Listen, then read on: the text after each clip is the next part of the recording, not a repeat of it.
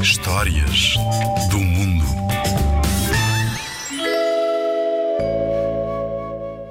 Olá! A história que te trago hoje é um conto tradicional do Chile. O Chile é um país da América do Sul. É assim uma tira que faz ali fronteira com o Oceano Pacífico. Vai ao Atlas e vê onde fica.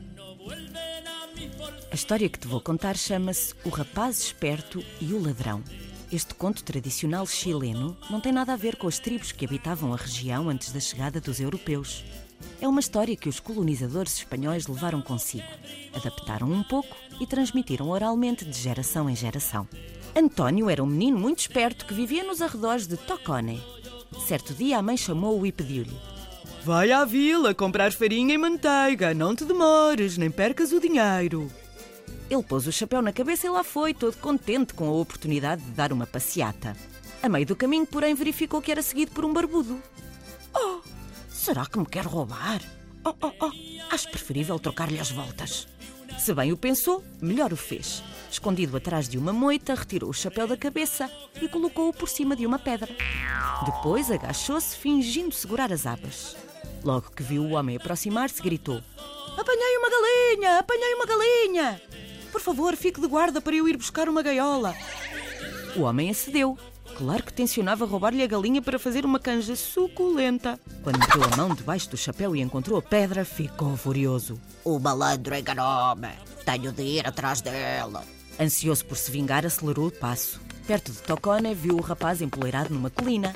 Estava escarlate e amparava um pedregulho enorme com ambas as mãos. Ajude-me, ajude-me! Esta pedra soltou-se! Se não a agarrarmos bem, rola pela encosta e esborracha-nos a nós e a todos os habitantes de Tocone. O ladrão não pensou duas vezes. De um salto, encavalitou-se na colina com o corpo a jeito para a pedra não cair.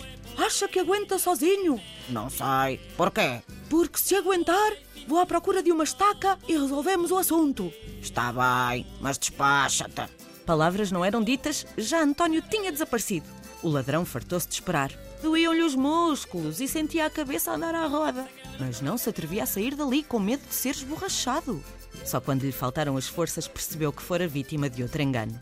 Diabo do rapaz, ele paga, mas desta vez não escapa. Há de arrepender-se de ter nascido.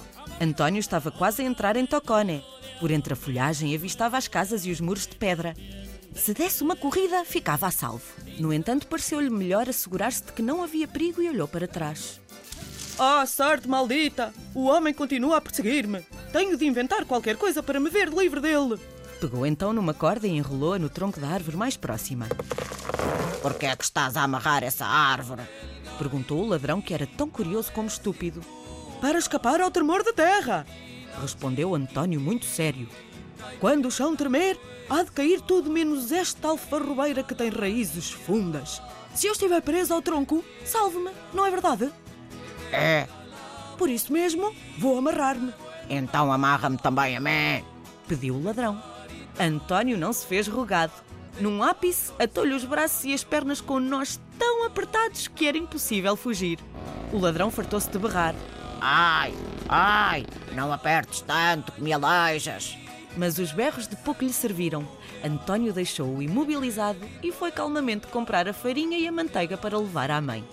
A história que acabei de te contar chama-se O Rapaz Esperto e o Ladrão. É um conto tradicional do Chile. Faz parte do livro Histórias e Lendas da América, escrito por Ana Maria Magalhães e Isabel Alçada. Da editorial Caminho.